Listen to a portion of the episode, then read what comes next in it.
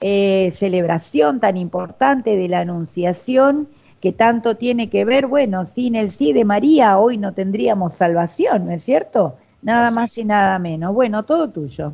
Perfecto. Bueno, yo dedico esta columna a mi esposa Patricia, que nos está escuchando también desde tempranito. Un beso, Patri, ¿eh? le mandamos y le dedico la columna. Bueno, como decías vos bien, Fabi, cada 25 de marzo la iglesia celebra nada más y nada menos que la solemnidad de la Anunciación del Señor. O sea, es decir, se recuerda de manera solemne que un día como hoy, un día como hoy, la historia de la humanidad cambió de curso radicalmente. ¿Por qué? Porque Dios Todopoderoso invitaba a una humilde joven de Nazaret, la Virgen María, a cooperar en su plan salvífico. Ella será la madre de su Hijo unigénito, el Señor Jesús. A la propuesta divina, la llena de gracia, responde con un valiente y generoso sí. Y desde ese preciso momento, las puertas del cielo empiezan a abrirse nuevamente y la amistad entre Dios y el hombre, quebrada por el pecado, será restablecida. Por eso sí, la Virgen quedará encinta por obra y gracia del Espíritu Santo y será elevada a la condición de Madre de Dios. Llevará a Jesús en el vientre, será primero abrigo y protección y después la encargada de educar a aquel que es la salud del género humano. ¿Eh? ¿Por qué celebrar que el verbo de Dios se ha hecho carne? ¿Qué nos dicen los evangelios? El Espíritu Santo vendrá sobre ti y la fuerza del Altísimo te cubrirá con su sombra. Por eso el santo que va a nacer se llamará Hijo de Dios. Ahí tienes a tu parienta Isabel, que a pesar de su vejez ha concebido un hijo y ya está de seis meses, la que llamaban estéril porque para Dios nada hay imposible. María contestó, aquí está la esclava del Señor, hágase en mí según tu palabra. Y el ángel se alejó. El Evangelio de hoy recuerda este diálogo precioso, ¿no? Entre Dios con la Santísima Virgen, entre el mensajero de Dios con la Santísima Virgen. No hubo imposición, hubo libertad. María pudo haber rechazado al ángel, sin embargo, la bendita entre las mujeres aceptó con amor y generosidad. No en vano, Dios esperaba y confiaba en María. ¿eh? Hágase en mí según tu voluntad, según tu palabra, contesta ella. Y así se produce el más grande de todos los milagros, la encarnación de la segunda persona de la Santísima Trinidad. Este hecho histórico constituye la auténtica irrupción del amor infinito en la historia de la humanidad, cuyo significado y repercusiones serán incalculables. En el pasaje bíblico del encuentro de la Virgen con el ángel, es claro también que el camino que se le mostraba a la Madre de Dios no iba a ser fácil. ¿eh? Recordamos que en ese momento María estaba comprometida con José, ¿eh? y ya había un plan trazado para ella y su futuro esposo. No resulta difícil pensar, en consecuencia, que ese plan tendría que ser dejado de lado y que muchas dificultades e incertidumbres habrían de aparecer. Muy pronto José, sorprendido por lo que María le contaba, decidió repudiarla en secreto, intentando, en la medida de lo posible, no avergonzarla frente a otros. María, por su parte, tendría a su hijo mientras se aferraba a la providencia de Dios, aunque todo se pusiese en contra. Finalmente, como Dios sabemos que no abandona a los suyos, envió un ángel que le habla en sueños a José. ¿eh? Dios también esperaba muchísimo de José. Quería que su hijo estuviera bajo el cuidado paternal de un santo varón. ¿eh? José, por esta razón, recibiría el privilegio incomparable de ser el padre adoptivo de Jesús en la tierra y de formar con María un hogar santo lleno de amor divino, la sagrada familia de Nazaret. Así que hoy, como decíamos, recordamos esta historia tan linda y tan grande, ¿no? Que cambia el curso de la historia, ¿no? ¿Eh? Que comienza nuestra historia de salvación por la aceptación de una mujer, ¿eh? de la Santísima Virgen María, y acepta ser la madre del Redentor. Acepta este plan de redención que Dios le presenta y gracias a su sí llega a todos, a todo el género humano, la salvación. Por eso lo llamamos el Salvador, el Redentor, ¿eh? porque por medio de Cristo llega la vida eterna, se nos abren las puertas del cielo.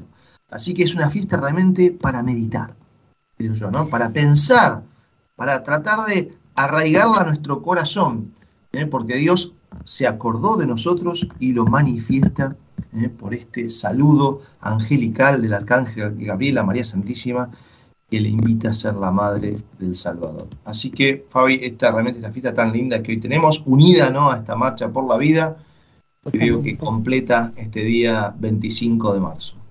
Absolutamente, Rafita, y bueno, para complementar un poco todo esto que también vos relataste con respecto a todo el hecho de la anunciación, bueno, eh, en este día qué mejor que entender, ¿no?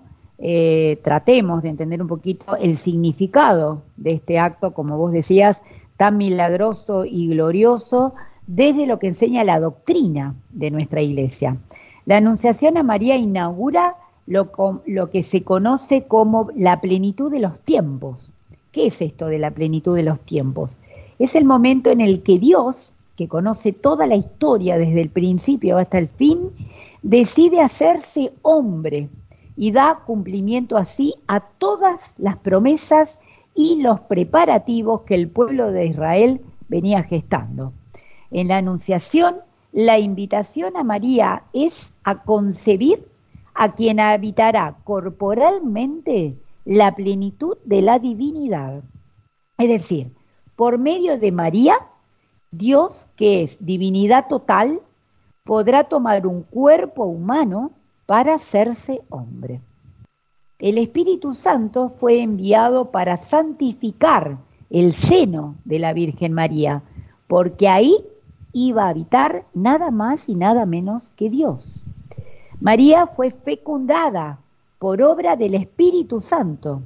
El Señor Dios que da la vida hizo que ella conciba al Hijo eterno del Padre tomando su humanidad.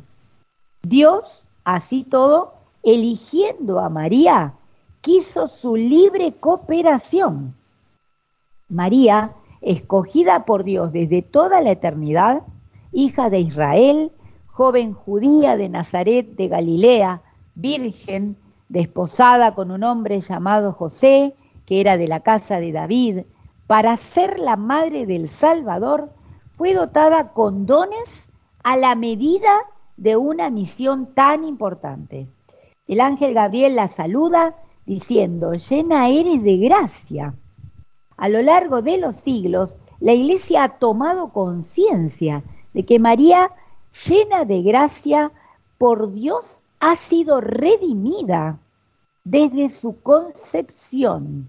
Y esto es lo que da forma al dogma de la Inmaculada Concepción de María.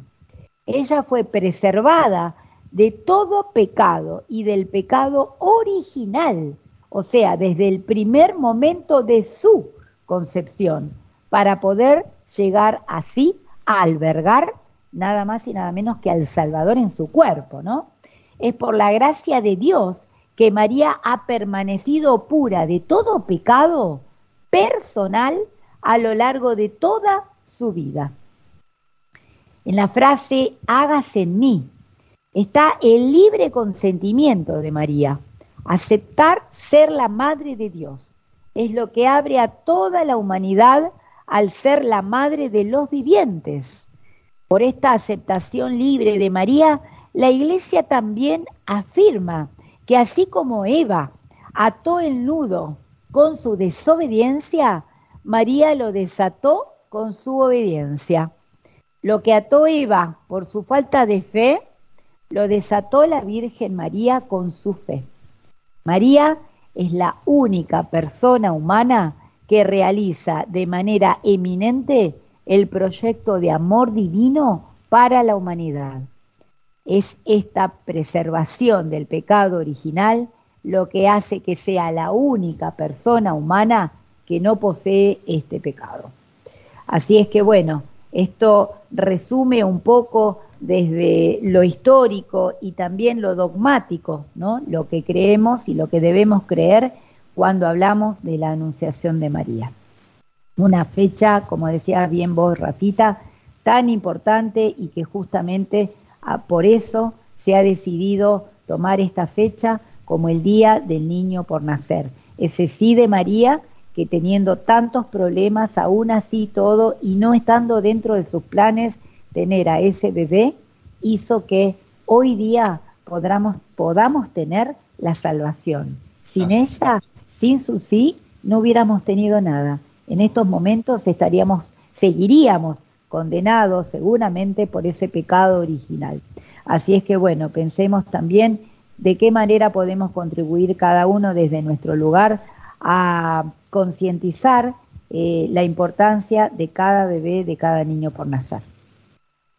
Muy bien, Fabi, ¿sabes que un comentario nada más que acá me manda Euge, que está todo resumido en el catecismo de la Iglesia Católica? Siempre recomendamos, ¿no? Lo importante de mirar, ojear, ¿no? Cada tanto estudiar también el catecismo de la Iglesia Católica, que resume las verdades de nuestra fe, nada más y nada menos. Y yo también agradecer a los amigos de ASI Prensa, ¿eh? donde yo saco mucha información que después la comentamos también en nuestro programa.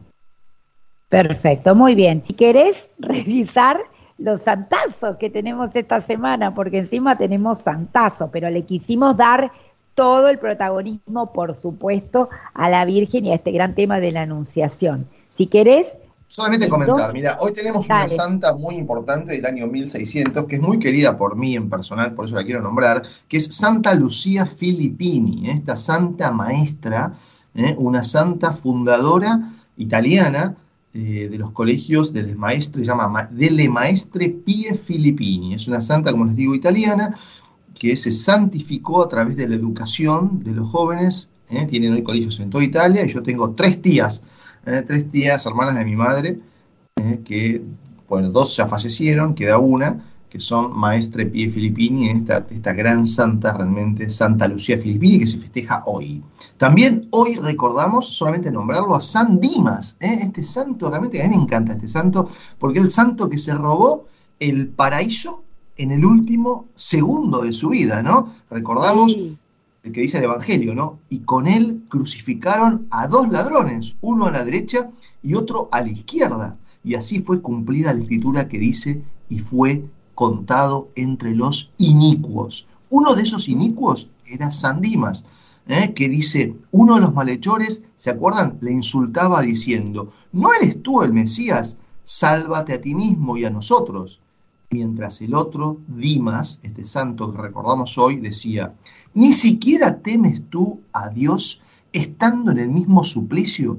Nosotros recibimos justo pago de lo que hicimos, mas este, refiriéndose a Cristo, nada ha hecho. Y decía Jesús, acuérdate de mí cuando estés en la gloria de tu reino. Y Jesús le dio la mejor respuesta que él podía esperar. En verdad le dice Cristo, ¿eh? nuestro Salvador, en verdad te digo que hoy estarás conmigo en el paraíso. ¿eh? Podemos decir que nuestro Señor Jesucristo canonizó ¿eh? a este inicuo que pidió perdón, que se arrepintió. Lo que Dios valora de nuestra parte, el arrepentimiento, que es la conversión del corazón. Hasta el último instante, hasta el último suspiro de nuestra vida, tenemos esa posibilidad de volver a Dios como San Dimas, como San Dimas, que nos podemos preguntar cuál fue la causa de la conversión de Dimas. Un ladrón, un malhechor, que seguramente en toda su vida no había visto a Jesús, aunque tal vez hubiera oído hablar de él. En la cruz, Dimas se nos presenta ya convertido, como creyente en la divinidad de Cristo al decir, ni siquiera tú temes a Dios estando en el mismo suplicio. Un autor, un autor moderno atribuye la conversión de Dimas a la mirada de Jesucristo. Cuando hay amor, decimos, hay mirada, la mirada clara de Cristo. En su cara abofeteada, escupida y demacrada, la mirada que había obrado tantos prodigios y que convertía al que lo contemplaba en seguidor y discípulo. ¿eh? Al que contemplaba el rostro de Cristo lo convertía en seguidor y discípulo. Podemos, por eso podemos pedir y rezar, ¿no? Que nos conceda el Señor la gracia de contemplar algún día su mirada. Así, que por medio de la mirada de Cristo se convierte Dimas. Bueno, la verdad que muy lindo. Muchísimas gracias, como siempre, esta columna, cuántas cosas eh, nos hace pensar, ¿no es cierto? Con